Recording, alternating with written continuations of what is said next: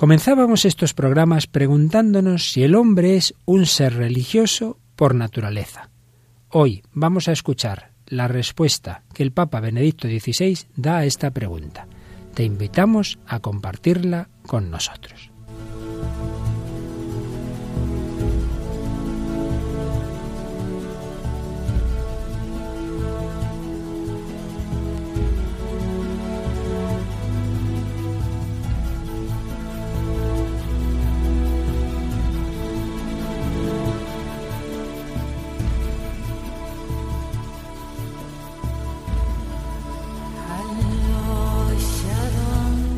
El hombre de hoy y Dios, con el padre Luis Fernando de Prada.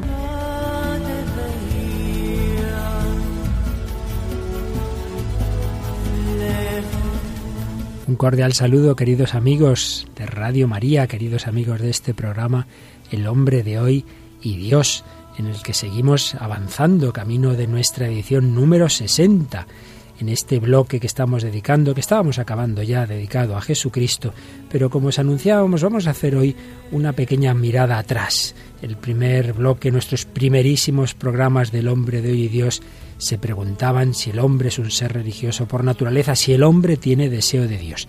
Y el Papa Benedicto XVI ha tenido una catequesis preciosa sobre ese tema que nos ha pensado que debíamos dedicarle un programa para comentarla.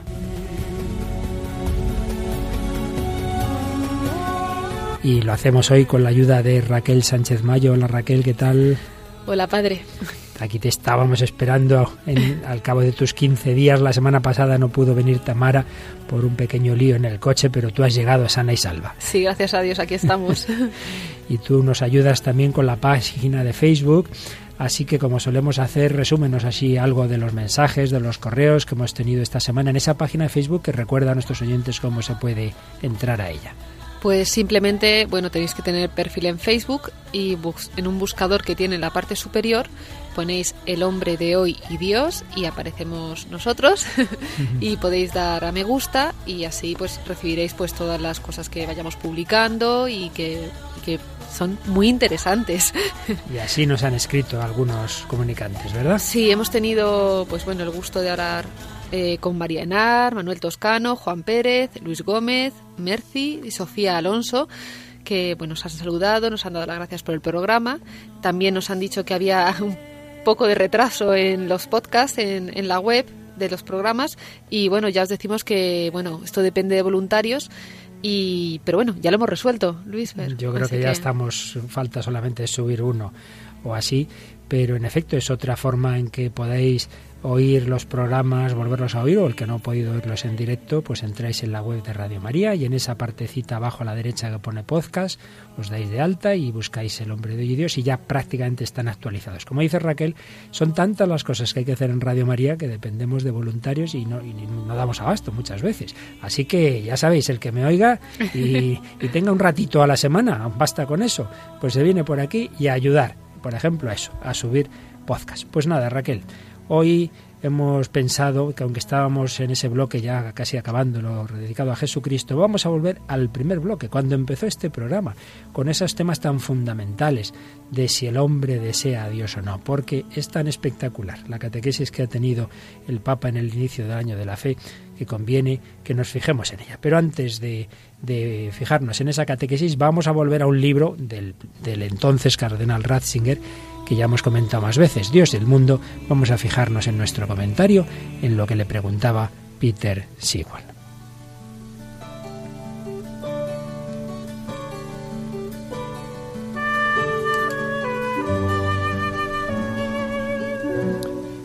Y es que también ese periodista Peter Sewell con, con, el cual el Papa ha escrito, digámoslo así, ya tres libros, pues precisamente le hacía esta pregunta al entonces cardenal Ratzinger. ¿El ser humano es creyente de por sí? Y respondía así Joseph Ratzinger. A juzgar por los datos que nos proporcionan las excavaciones de la historia de la humanidad desde la prehistoria más remota, cabe afirmar que la idea de Dios siempre ha existido.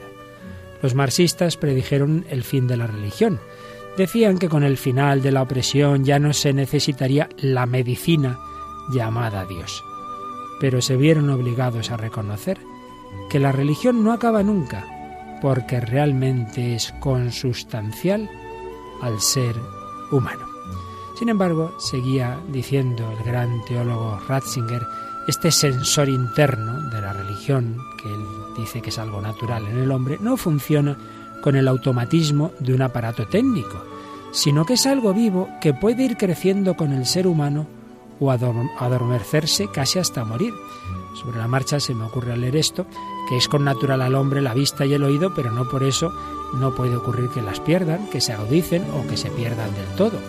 Pues también la religión es algo con natural, pero puede ir creciendo el sentido religioso o adormecerse casi hasta morir. Seguía diciendo Joseph Ratzinger. Esa acción conjunta agudiza cada vez más el sensor, reavivándolo e intensificando su reacción. En caso contrario se queda romo y casi sepultado bajo la anestesia.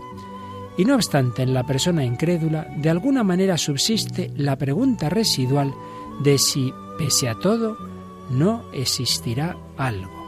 Sin este órgano íntimo, la historia de la humanidad resultaría ininteligible. Es decir, cardenal Ratzinger decía que aunque haya personas que, en las que se ha ido apagando el sentido religioso, subsiste de alguna manera la pregunta de si a pesar de todo no existirá algo. Y de hecho, le hacía otra pregunta Peter Sewell un poco en este sentido, recordando una historia que Ratzinger había referido en alguna ocasión, que la cuenta el filósofo judío Martin Buber sobre un rabino judío. Ese rabino recibe un buen día la visita de un racionalista, un hombre culto, que quiere demostrar al rabino que no existe verdad alguna en la fe, que la fe es retrógrada, una reliquia del pasado. Bueno, el rabino no prestaba demasiada atención al ilustrado y de repente se para y le mira y le dice simplemente esto. Bueno, pero a lo mejor es verdad esa religión que usted niega. Eso bastó. Al erudito le temblaron las piernas y abandonó la casa a la desbandada. Es decir, que por muchas seguridades que tuviera ese racionalista, esa mirada profunda del rabino y que le dijo, ¿y si es verdad lo que usted está negando? Le dejó sin respuesta. Y entonces comentaba el cardenal Ratzinger, la fe nunca está sencillamente ahí, de forma que yo pueda decir a partir de un momento determinado que yo la tengo y otros no. Es algo vivo, que incluye a la persona entera, razón, voluntad, sentimiento cada vez puede arraigar más profundamente en la vida, de forma que mi existencia se torne más y más idéntica a mi fe. Pero a pesar de todo, nunca es una mera posesión. La persona conserva siempre la posibilidad de ceder a la tendencia opuesta y caer. Esto es muy importante. Nunca pensemos, ah, yo soy creyente. Bueno, si no cuidas tu fe, puede ir, ir, ir disminuyendo en ti y viceversa. El no creyente que no esté tan seguro de que no puede llegar a encontrar la fe. Y terminaba la respuesta al cardenal Ratzinger diciendo, la fe sigue siendo un camino. Mientras vivimos, estamos de camino. De ahí que se ve amenazada y acosada una y otra vez.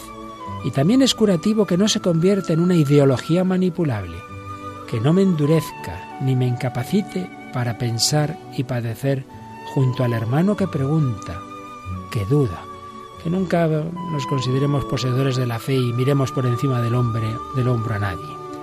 La fe solo puede madurar soportando de nuevo y aceptando en todas las etapas de la vida el acoso y el poder de la falta de fe, trascendiéndonos para transitar por una nueva época. Pues eran las respuestas del entonces cardenal Ratzinger a Peter Sewell en ese libro tan interesante, Dios y el mundo, en el que iban dando un repaso a las grandes verdades de la fe. Pero Raquel, hemos visto los dos, hemos leído y nos ha encantado esta catequesis que tuvo el Papa el 7 de noviembre, 7 de noviembre de 2012, en los inicios del año de la fe. Y si te parece, vamos a irla leyendo despacito y a comentarla, porque, repito, este tema en realidad lo tratamos en varios programas de los primeros de, del hombre de hoy y Dios, pero vale la pena que ahora, con las palabras mucho más autorizadas del Santo Padre, y además que resume y que explica también, pues volvamos a ese tema fundamental. Paramos un momentito, por así decir, nuestro itinerario en que habíamos llegado, llegado ya a la fe en Cristo y volvemos a preguntarnos. Vamos a ver, el hombre, todo hombre, se llame creyente o no creyente, todo hombre, tiene o no tiene un deseo de Dios, tiene o no tiene un sentido religioso. Pues esta es la pregunta que se hacía el Papa el 7 de noviembre. El camino de reflexión que estamos realizando juntos en este año de la fe nos conduce a meditar en un aspecto fascinante de la experiencia humana y cristiana. El hombre lleva en sí un misterioso deseo de Dios. De, modo, muy sí, sigue tú, sí. De modo muy significativo, el catecismo de la Iglesia Católica se abre precisamente con la siguiente consideración. El deseo de Dios está inscrito en el corazón del hombre porque el hombre ha sido creado por Dios y para Dios, y Dios no cesa de atraer al hombre hacia sí, y solo en Dios encontrará el hombre la verdad y la dicha que no cesa de buscar. Así pues, el Papa citaba al catecismo con esta afirmación tan importante. El deseo de Dios está inscrito en el corazón del hombre. ¿Y qué razón daba el catecismo? Porque el hombre ha sido creado por Dios y para Dios. Y por otro lado, Dios no cesa de atraer al hombre hacia sí. Y solo en Dios encontrará el hombre la verdad y la dicha que no cesa de buscar. Bien, pues el Papa, que es bien consciente de que esto que dice el catecismo es, digamos, polémico, conocedor, tan gran conocedor de la cultura actual, eh, seguía diciendo en su catequesis. Tal afirmación, que también actualmente se puede compartir totalmente, en muchos ambientes culturales, esta afirmación casi obvia podría en cambio parecer una provocación en el ámbito de la cultura occidental secularizada. Es decir, eso de que el hombre es naturalmente religioso, dice el Papa, bueno, eso en muchos ambientes culturales es algo obvio. Yo creo que está pensando en el mundo islámico, el mundo oriental, pues tantas culturas en que África, tantas culturas en que lo religioso es obvio, que, que pocas personas dudan de Dios. Y sin embargo, esa afirmación tan obvia en esos ámbitos culturales y en realidad en la historia de la humanidad hasta hace un par de siglos, parece una provocación en el ámbito de la cultura occidental secularizada. Y añade el Papa. Muchos contemporáneos nuestros podrían objetar que no advierten en absoluto un deseo tal de Dios.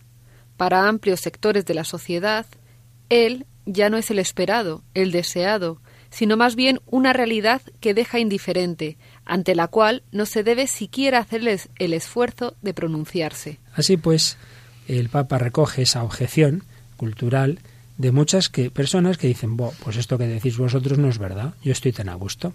Y yo creo, Raquel, que esto te habrá pasado más de una vez. Tú a lo mejor le dices a un amigo, una amiga, pues eh, si conocieras a Dios, si conocieras a Cristo, serías mucho más feliz y a lo mejor te he dicho, ah, no, no, yo soy muy feliz. ¿No te ha pasado eso? Más que nada es que se quedan con cara, con cara perpleja, ¿no? O sea, no cabe esta pregunta en ningún momento, en ningún ambiente y es más se ve como una como una violencia no se crea como una violencia en el momento en el que en ciertos ambientes claro hay que ver o sea a lo mejor en un amigo más íntimo a lo mejor no pero en una conversación normal con compañeros se puede crear un poco de incluso de violencia no es un poco de violenta la pregunta más que sí sí que yo creo que es un poco lo que dice aquí el papa que acabamos de leer que él ya no es el esperado, el deseado, sino más bien una realidad que deja indiferente, ante la cual no se debe siquiera hacer el esfuerzo de pronunciarse. Eso que, que se solía decir en Inglaterra, de política y religión es de mala educación preguntar, ¿verdad? Sí, pues algo así está pasando ahora, pero vamos, eh, la gente lo lleva a, a límites insospechados. El Papa recoge esta, esta esta, digamos, sensibilidad actual, ¿no? Que parece que Dios es el innombrable, no podemos hablar de Dios. Entonces parecería que esa primera afirmación que nos ha hecho, pues no es verdadera, porque hay gente que vive tan a gusto sin Dios, no necesita a Dios. Y repito, esto en otros términos es lo que a veces nos dicen, no, no, si yo soy muy feliz, no necesito nada de Dios. Recuerdo en alguna otra ocasión, el Papa puso un ejemplo muy interesante. Dice, hay personas que dicen, yo no tengo oído musical. Entonces eso de la música estará muy bien, pero a mí me, da igual. Eso que, cuentan de Napoleón, ¿no? que decía que la música era un ruido más, ¿no? Pues él no, no tenía ninguna sensibilidad. Pues también hay gente que dice, yo no tengo oído religioso, por así decir, ¿no? Entonces, bien, si a vosotros os da por ahí, pues, pues vale, que seáis felices, ¿no? Como a otro le da por las serpientes, pues muy bien, me parece estupendo. Pero esto es una cosa de unos cuantos que les da por ahí, ¿no? pero a mí no me da por ahí, yo no necesito para nada ni pensar en Dios. Bien, esta es la gran cuestión que se nos plantea hoy. ¿Es algo para unos cuantos el sentido religioso?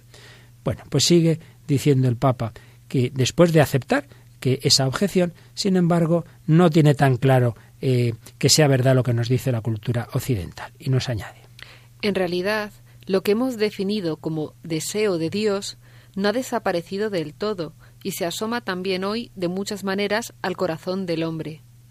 El deseo humano tiende siempre a determinados bienes concretos, a menudo de ningún modo espirituales, y sin embargo se encuentra ante el interrogante sobre qué es de verdad el bien y por lo tanto ante algo que es distinto de sí mismo, que el hombre no puede construir, pero que está llamado a reconocer.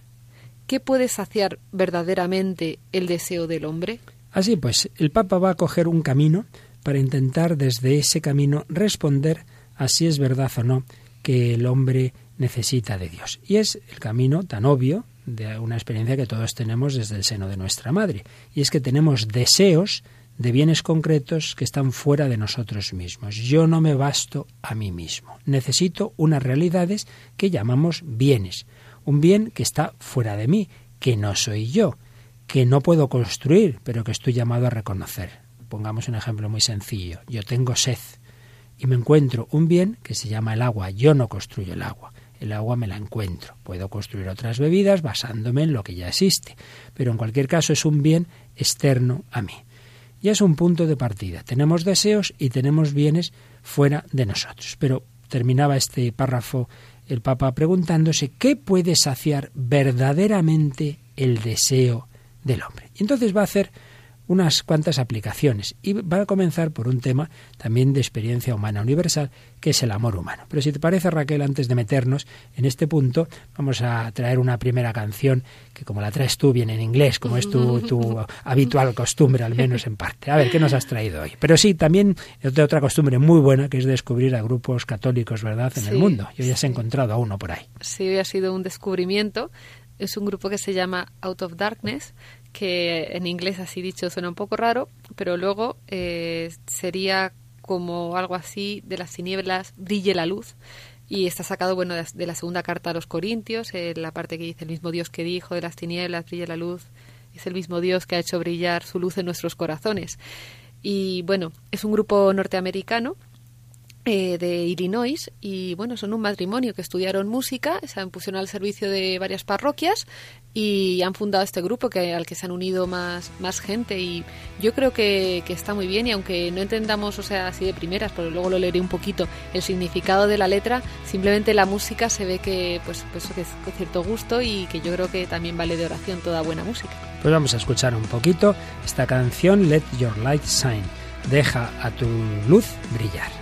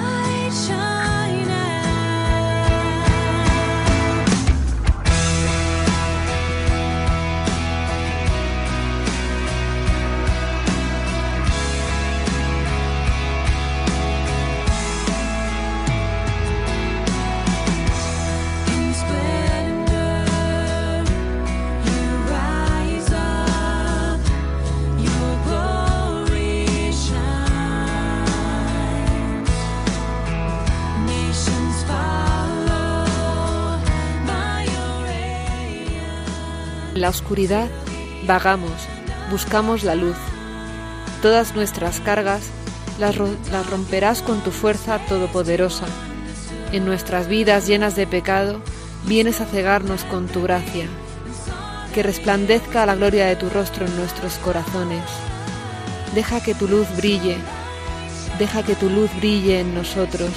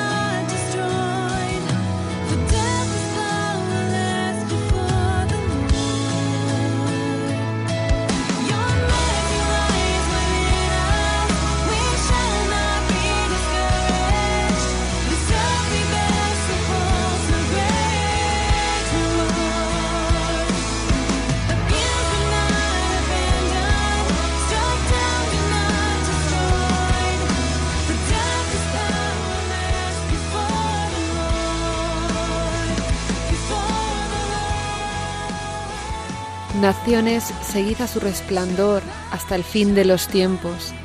En el desierto oscuro y sin forma, tú nos entiendes. Tú has dicho, sea, y has visto que era bueno. Deja que tu luz brille en nosotros. Tu misericordia se encuentra dentro de nosotros y no pondrás trabas. Este buque terrenal no tiene gran recompensa, caído pero no abandonado, abatido pero no destruido, porque la muerte es impotente ante el Señor. Deja que tu luz brille.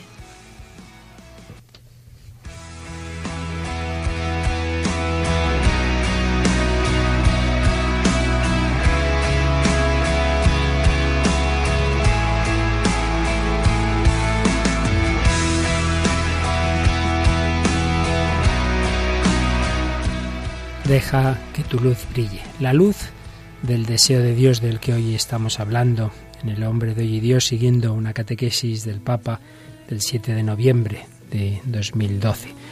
Nos decía que a pesar de la apariencia de que nuestro mundo occidental nos dice que no necesita a Dios, hay vías por las que vemos que no es así. Y estábamos iniciando esa vía del deseo. El hombre desea bienes que están fuera de él. Iba a aplicar el Papa esta dinámica a la experiencia del amor humano de la que trató en su primera encíclica, en Deus Caritas Es. Y dice el Papa, una experiencia que en nuestra época se percibe más fácilmente como un momento de éxtasis, de salir de uno mismo, como lugar donde el hombre advierte que le traspasa un deseo que le supera. A través del amor, el hombre y la mujer experimentan de manera nueva, el uno gracias al otro, la grandeza y la belleza de la vida y de lo real. Si lo que experimento no es una simple ilusión, si de verdad quiero el bien del otro como camino también hacia mi bien, entonces debo estar dispuesto a descentrarme, a ponerme a su servicio, hasta renunciar a mí mismo. La respuesta a la cuestión sobre el sentido de la experiencia del amor pasa, por tanto, a través de la purificación y la sanación de lo que quiero, requerida por el bien mismo que se quiere para el otro. Se debe ejercitar, entrenar, también corregir, para que ese bien verdaderamente se pueda querer. Y añade el Papa. El éxtasis inicial se traduce así en peregrinación, como camino permanente, como un salir del yo cerrado en sí mismo hacia su liberación en la entrega de sí, y precisamente de este modo hacia el reencuentro consigo mismo, más aún, hacia el descubrimiento de Dios. A través de ese camino podrá profundizarse progresivamente para el hombre el conocimiento de ese amor que había experimentado inicialmente, y se irá perfilando cada vez más también el misterio que éste representa. Ni siquiera la persona amada de hecho, es capaz de saciar el deseo que alberga en el corazón humano. Es más, cuanto más auténtico es el amor por el otro, más deja que se entreabra el interrogante sobre su origen y su destino, sobre la posibilidad que tiene de durar para siempre. Así que la experiencia humana del amor tiene en sí mismo un dinamismo que remite más allá de uno mismo.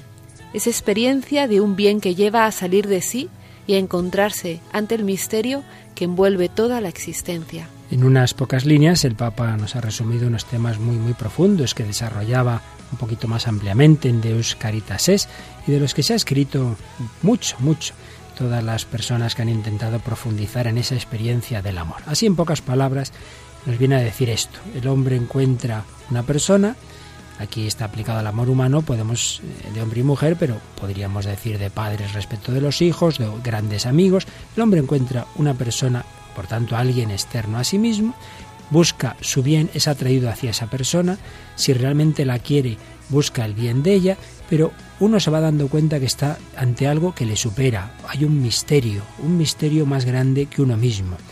Eh, ese deseo de estar con la otra persona. Pero también se va dando cuenta, sobre todo cuando pasa el tiempo y cuando esa ilusión que a veces se produce, bueno, a veces no siempre, en los momentos iniciales de un enamoramiento, de idealizar a la otra persona, sea el novio, sea el hijo, sean los padres, los niños idealizan a sus padres de pequeños, pero poco a poco con el tiempo vamos viendo que esa persona tampoco es capaz de saciar plenamente el deseo del propio corazón. Pero también, por otro lado, quisiéramos que ese amor durará para siempre. Esa famosa frase de Gabriel Marcel, amar a una persona es decirle tú no morirás. Quisiéramos que la persona que queremos mucho no muriera nunca. Quisiéramos que eso durara para siempre.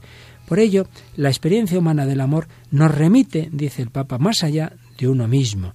Nos lleva a salir de nosotros mismos, nos lleva a encontrarnos ante el misterio que envuelve toda la existencia, que es también el misterio de la muerte. ¿Qué pasa? El amor termina con la muerte, ya no hay nada más allá.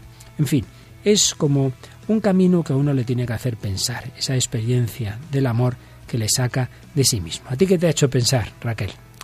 A mí, bueno, me hace pensar que, que todo, o sea, que en este tema es muy fácil mm, poder explicar el amor de Dios. O sea, creo que mm, toda persona humana tiene experiencia de amor, o sea, sea creyente o no sea creyente. Y creo que es la manera más fácil, ¿no?, de poder plantearse eh, de manera natural lo que es Dios, ¿no? O sea, creo que cualquier reminiscencia de amor puede llevarnos a Dios y el amor humano es que es tan fácil como eso, ¿no? La necesidad de decir que esto no que esto no acabe, que esto no ese deseo que hay en el corazón que en términos humanos pues no es real porque pues eso el enamoramiento se acaba dos pares se desolucionan y, y, nos morimos todos no sin embargo este deseo nos dice que hay algo más no un amor eterno que es Dios no que es el único capaz de llenar todas estas expectativas que tenemos no desde que nacemos yo creo. Por ello quizá esa persona que no lo llama Dios, pero sin embargo está buscando un amor eterno y un amor infinito, eso es indudable. Sin duda. Luego una de dos, o resulta que existe un ser extraño en este mundo que desea realidades que no existen, o si existe, pues eso que tú no quieres aceptar, que es un amor eterno, es precisamente el ser eterno que llamamos nosotros Dios. Por ahí va un poquito la cosa. El Papa añade que se podrían hacer consideraciones análogas también a propósito de otras experiencias humanas, como la amistad, la experiencia de lo bello, el amor por el conocimiento. Cada bien que experimenta el hombre tiende al misterio que envuelve al hombre mismo. Cada deseo que se asoma al corazón humano se hace eco de un deseo fundamental que jamás se sacia plenamente. Y es que esto ocurre un poco en todo. El hombre busca conocer, es la primera frase del libro más importante de Aristóteles, la metafísica. La primera frase es, el hombre naturalmente desea conocer. Y sin leer a Aristóteles ya sabemos que los niños pequeños cuando ya empiezan a pensar, vamos a pensar, a hablar un poquito, lo primero que hacen es preguntar. ¿Y esto qué es? ¿Y por qué? ¿Y quién ha hecho este? ¿Y quién hizo no sé quién? Y al final, ¿y quién ha hecho a Dios? el hombre quiere saber. Su deseo, su razón, todo su ser está buscando la última respuesta, la última explicación, el último amor que sostiene a todos los demás amores, la última belleza que nos da la explicación de por qué es tan bella una puesta de sol. El deseo humano, en último término, lo sepa o no lo sepa, está eh, pidiendo una plenitud, un alguien de alguna manera eh, del cual son refleja todas estas realidades. Todo esto, como digo, lo hablamos con profusión durante varios programas, en, las primeras ediciones del Hombre de Hoy y Dios, pero aquí nos lo resume maravillosamente el Papa. Pero antes de seguir con su catequesis, Raquel, vamos a, tomar una peliculilla que tú me has traído también, donde, de nuevo, en un determinado contexto, aparece si el hombre eh, es naturalmente religioso o no. ¿Qué película es? Eh, bailando con lobos. Uy, qué miedo. sí, nada, nada, no da nada de miedo. Eh, es una película del, del 90, estadounidense. Eh, se llevó un montón de Oscars, seguro que casi todos la conocéis. está dirigida y, protagonizada por Kevin Costner, que es un actor bastante famoso. Y bueno, es la, la historia pues de, de, un teniente que durante la guerra de secesión pues es, enviado por, propia iniciativa a conocer lo que es la frontera con, lo, pues, con las tierras todavía en manos de los indios y tal. Y entonces, pues bueno, en este puesto en el que va a estar, va a estar solo, más solo que la una, y, tendrá un contacto con, irá teniendo un contacto así progresivamente con los Sioux, que es la, pues la, tribu, más, más, cercana de, de, allí. Y bueno, pues él va escribiendo todas las experiencias que va teniendo en un diario.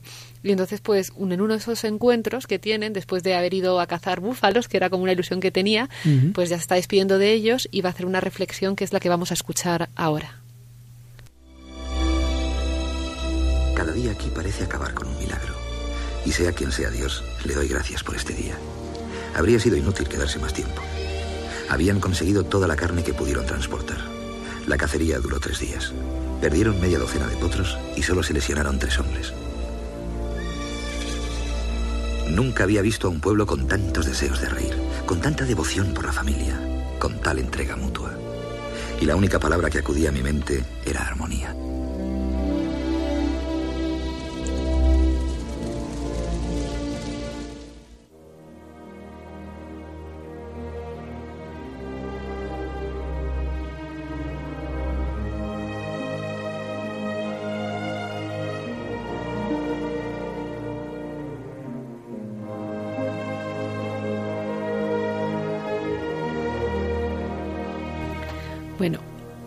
Estamos escuchando una pieza de la banda sonora de, Bailando con Lobos eh, de John Barry, que se llevó el Oscar también a la mejor banda sonora.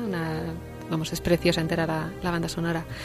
Pues... ¿Qué te ha parecido ese discursito del protagonista? Yo es que esta película la tengo especial cariño, porque era una de, una de las favoritas de mi hermana cuando éramos pequeñas, en el 90. Ah, y pequeñas, sí. sigue siendo pequeña. bueno, también así me gusta, pero sí éramos pequeñas. Y bueno, eh, a mí todas estas reflexiones que, él va haciendo a lo largo de la película, a mí me gustan mucho porque, claro, viendo la película es muy plástica, ¿no? Eh, aparecen pues lo que es las llanuras de pues lo que debe ser el oeste americano, eh, los atardeceres, pues los caballos, no sé, es como una, una cantidad de imágenes muy evocadoras, llenas de belleza que es que te llevan a Dios, o sea, todas sus reflexiones al final, pues es eso, ¿no? Es una demuestran como una gratitud por todo lo que le va pasando, que yo creo que sin duda es un, es un diálogo, es un diálogo con Dios, ¿no? Aquí lo dices, lo expresa, eh, vamos, claramente diciendo que, que eso quiere, que, sea quien sea Dios, dice, ¿no? Que, Hay dos, dos expresiones, ¿verdad? Por un lado, que cada día es un milagro. Yo creo que muchas veces personas que no creyentes, sin embargo, dicen, la verdad es que me han ocurrido cosas en la vida que son inexplicables, ¿no? Esto, esto yo lo llamaría un milagro, ¿no? Un milagro. Pues sí, cada día es un milagro. Le es más fácil al hombre que vive en contacto con la naturaleza, porque eso, está viendo constantemente una belleza que, que no ha hecho el hombre, un amanecer, un atardecer, unas cascadas, unos mares, un, tantas y tantas realidades, ¿verdad? El milagro de la vida, el nacer la vida, el milagro de la primavera pues parece que todo está muerto y de repente estalla la vida, ¿no? El milagro. Y esa otra expresión, sea quien sea Dios, doy gracias por este día. Decía Chesterton que el peor momento del ateo es cuando se siente agradecido y no sabe a quién dar gracias.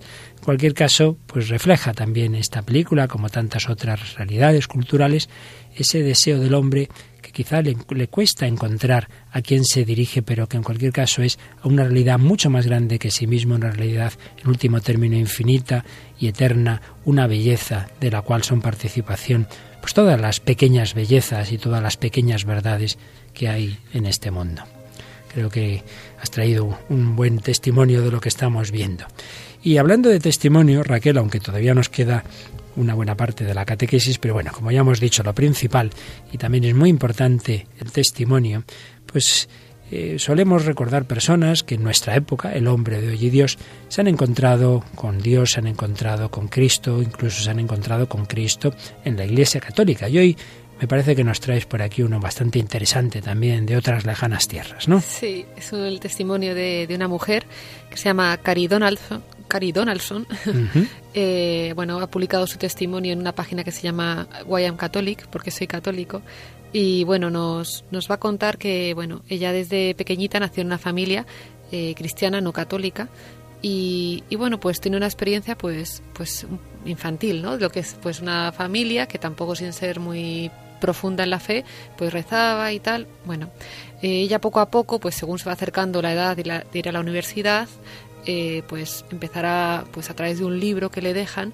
pues a cuestionarse las cosas de la fe no es, ya, es ahí cuando ya se da cuenta de que no tenía muchas armas para defenderse contra estas cosas porque le empieza a hacer un montón de, de planteamientos que la dejan totalmente totalmente fuera de onda no ella dice que, que llegó a la, a la conclusión de que el cristianismo era una historia monstruosa de un dios monstruoso que sacrificaba a su único hijo a sí mismo para pagar su monstruosa ira o sea, es una cosa bastante que, yo me quedaba así un poco porque digo, claro, digo, cuando no tienes las cosas, no has, aprendido las cosas de manera clara, ¿no? O sea, un poco has aprendido como métodos, pero no has profundizado en la fe, pues estas cosas puede pasar, ¿no?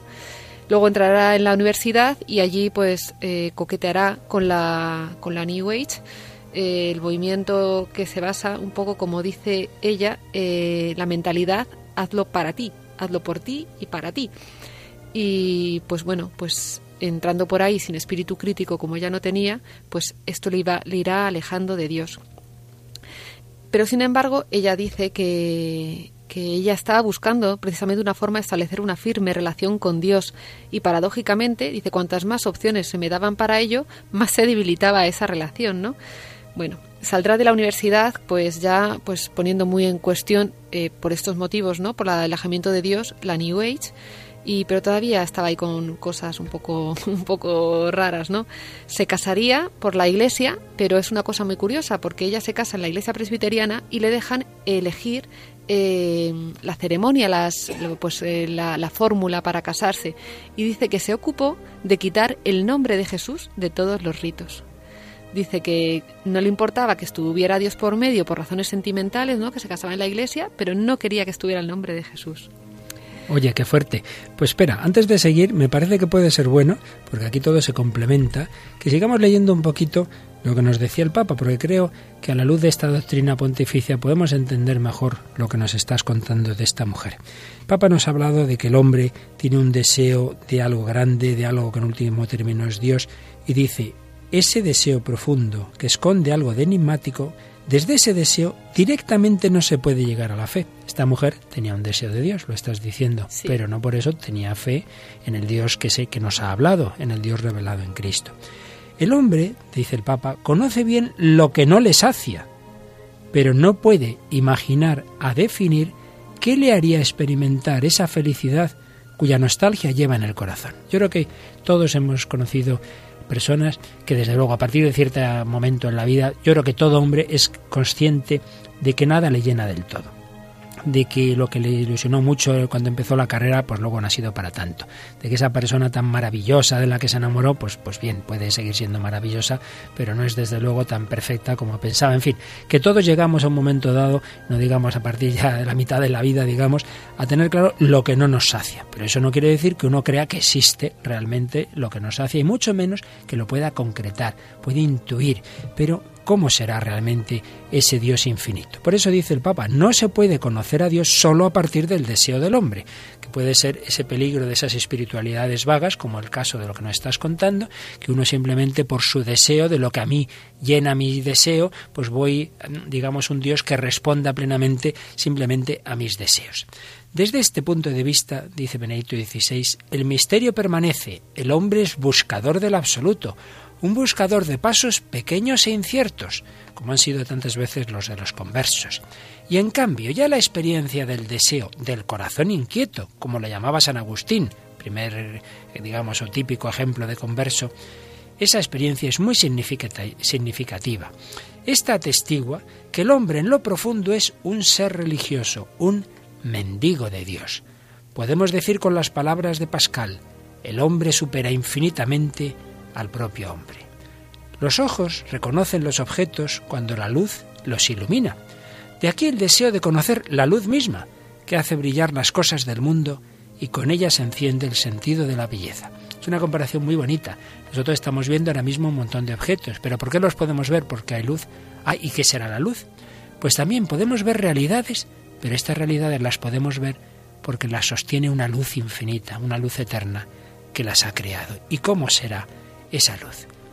Debemos por ello sostener, seguía diciendo el Papa, que es posible también en nuestra época, aparentemente tan refractaria a la dimensión trascendente, abrir un camino hacia el auténtico sentido religioso de la vida, que muestra cómo el don de la fe no es absurdo, no es irracional.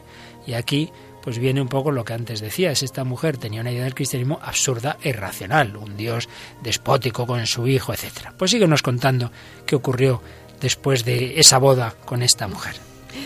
Bueno, pues dice que cuando comenzó su vida de casada, ella seguía pensando en Dios, pero aborreciendo lo que ella llama las religiones organizadas.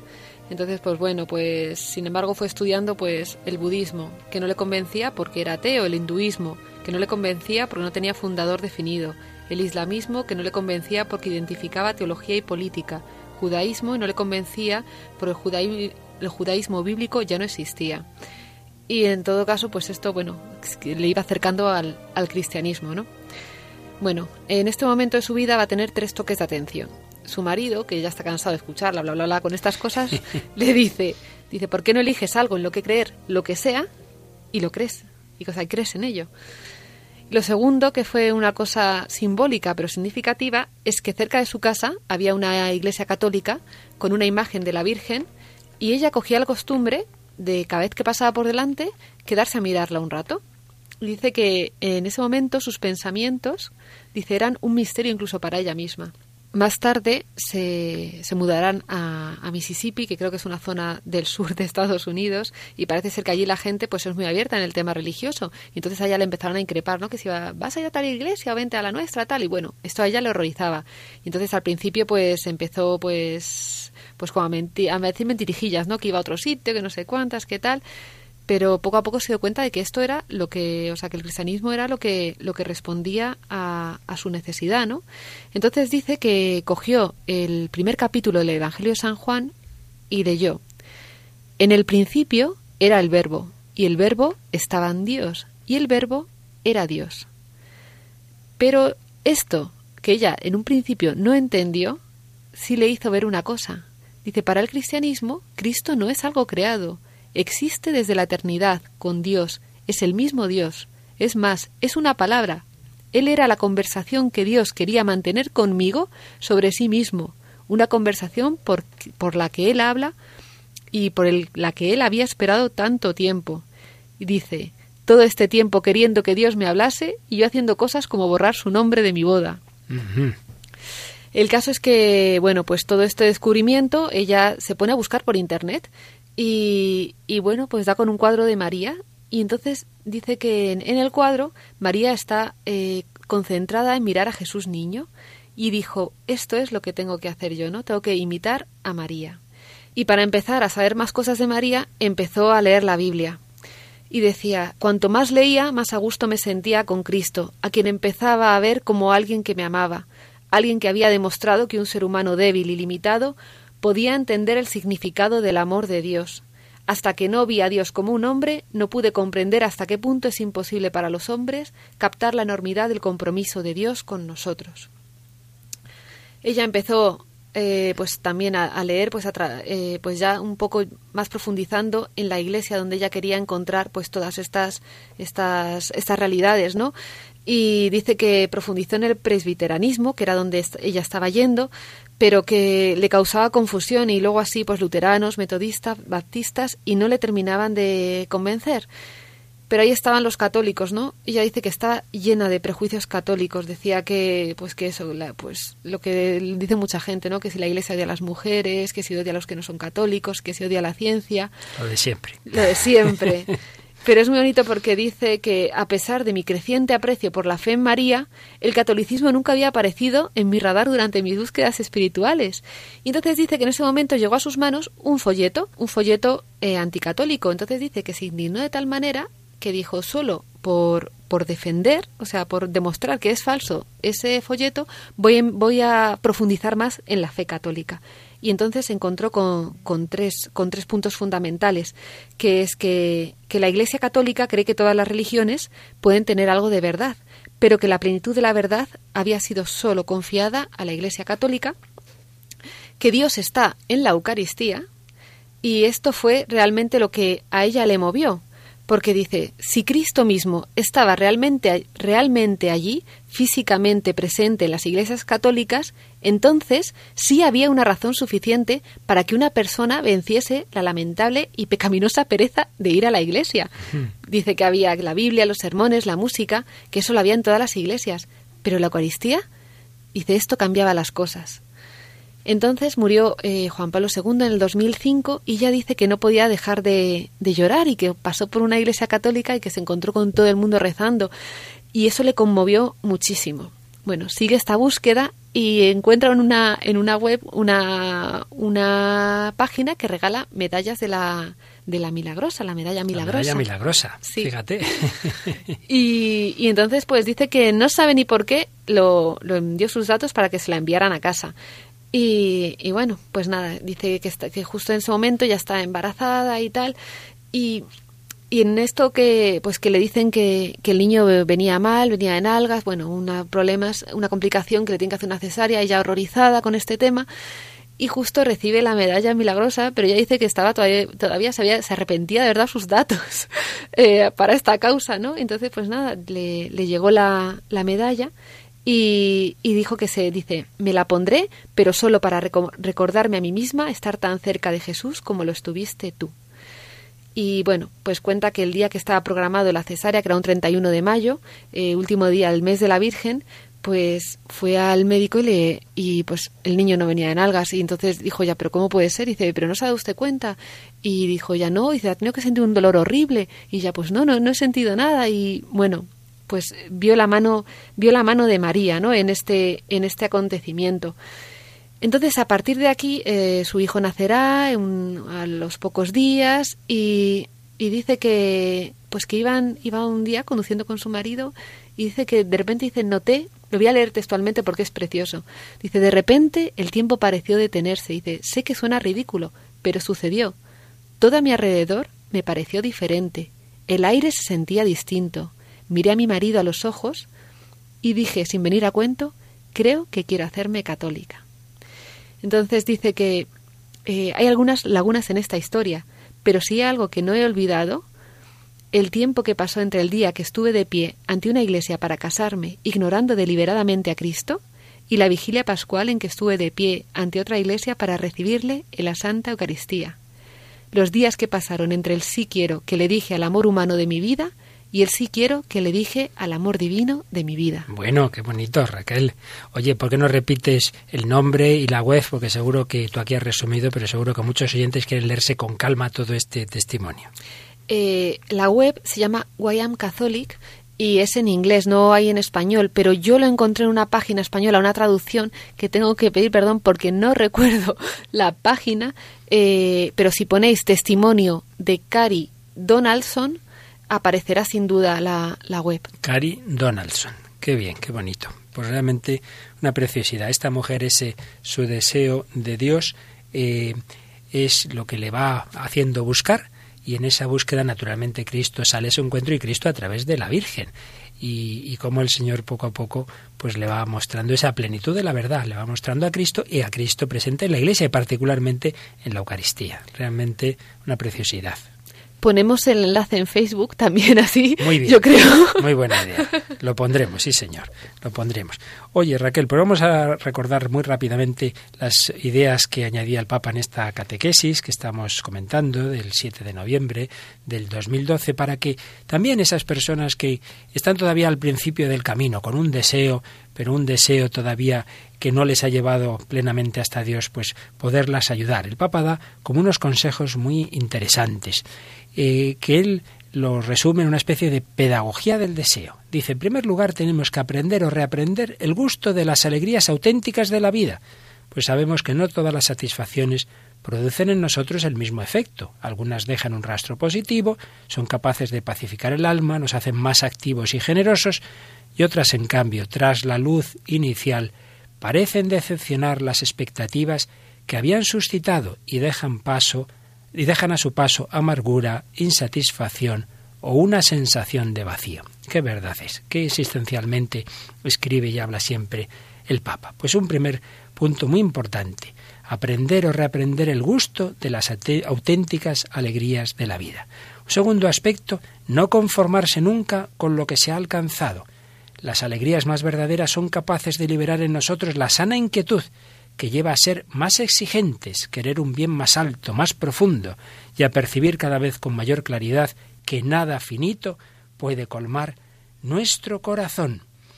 Y dice el Papa, a este respecto no debemos olvidar que el dinamismo del deseo está siempre abierto a la redención, también cuando éste se adentra por caminos desviados, cuando sigue paraísos artificiales y parece perder la capacidad de anhelar el verdadero bien, Incluso en el abismo del pecado no se apaga en el hombre esa chispa que le permite reconocer el verdadero bien, saborear y emprender así la remontada a la que Dios, con el don de su gracia, jamás priva de su ayuda, como acabamos de ver en este testimonio que nos has traído.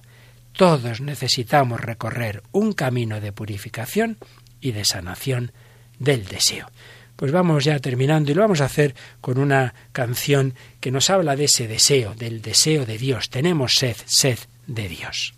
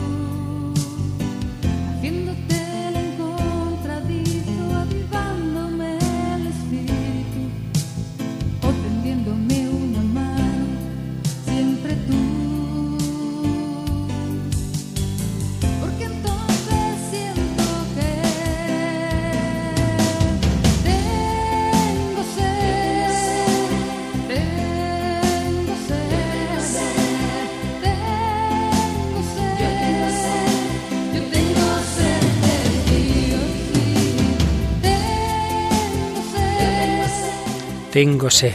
El Papa terminaba su catequesis del 7 de noviembre diciendo, no se trata de sofocar el deseo que existe en el corazón del hombre, sino de liberarlo, para que pueda alcanzar su verdadera altura. Cuando en el deseo se abre la ventana hacia Dios, esto ya es señal de la presencia de la fe en el alma, fe que es una gracia de Dios. San Agustín también afirmaba, con la espera Dios amplía nuestro deseo. Con el deseo amplía el alma y dilatándola la hace más capaz.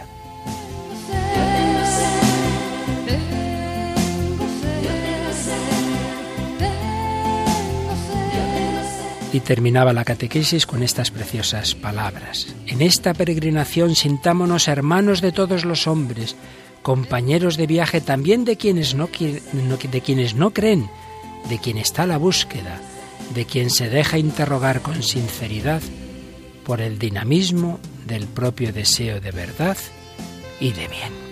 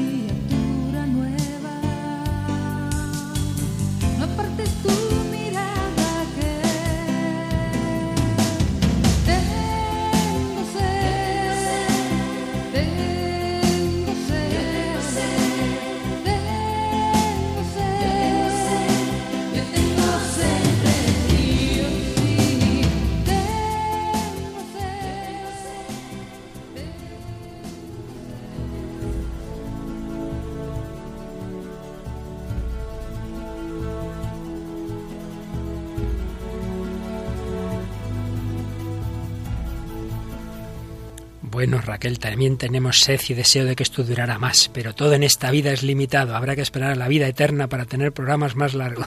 Sí, además es que se pasa volando, cada día más rápido.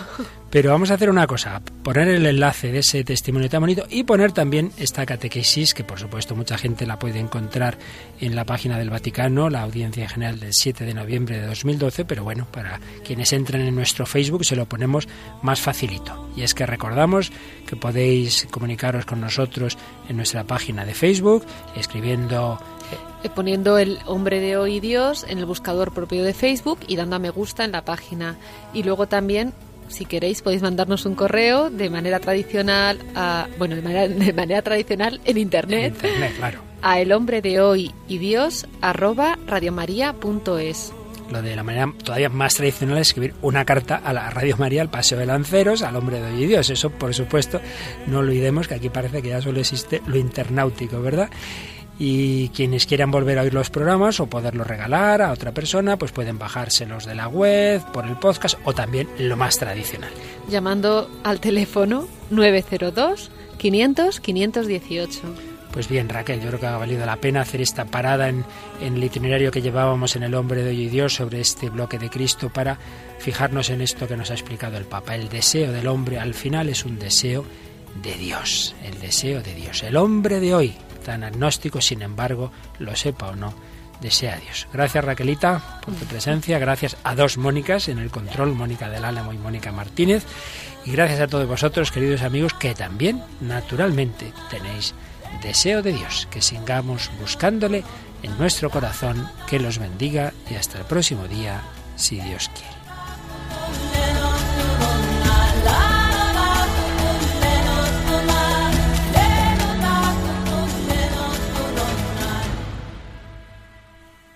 Así concluye El hombre de hoy y Dios, un programa dirigido en Radio María por el Padre Luis Fernando de Prada.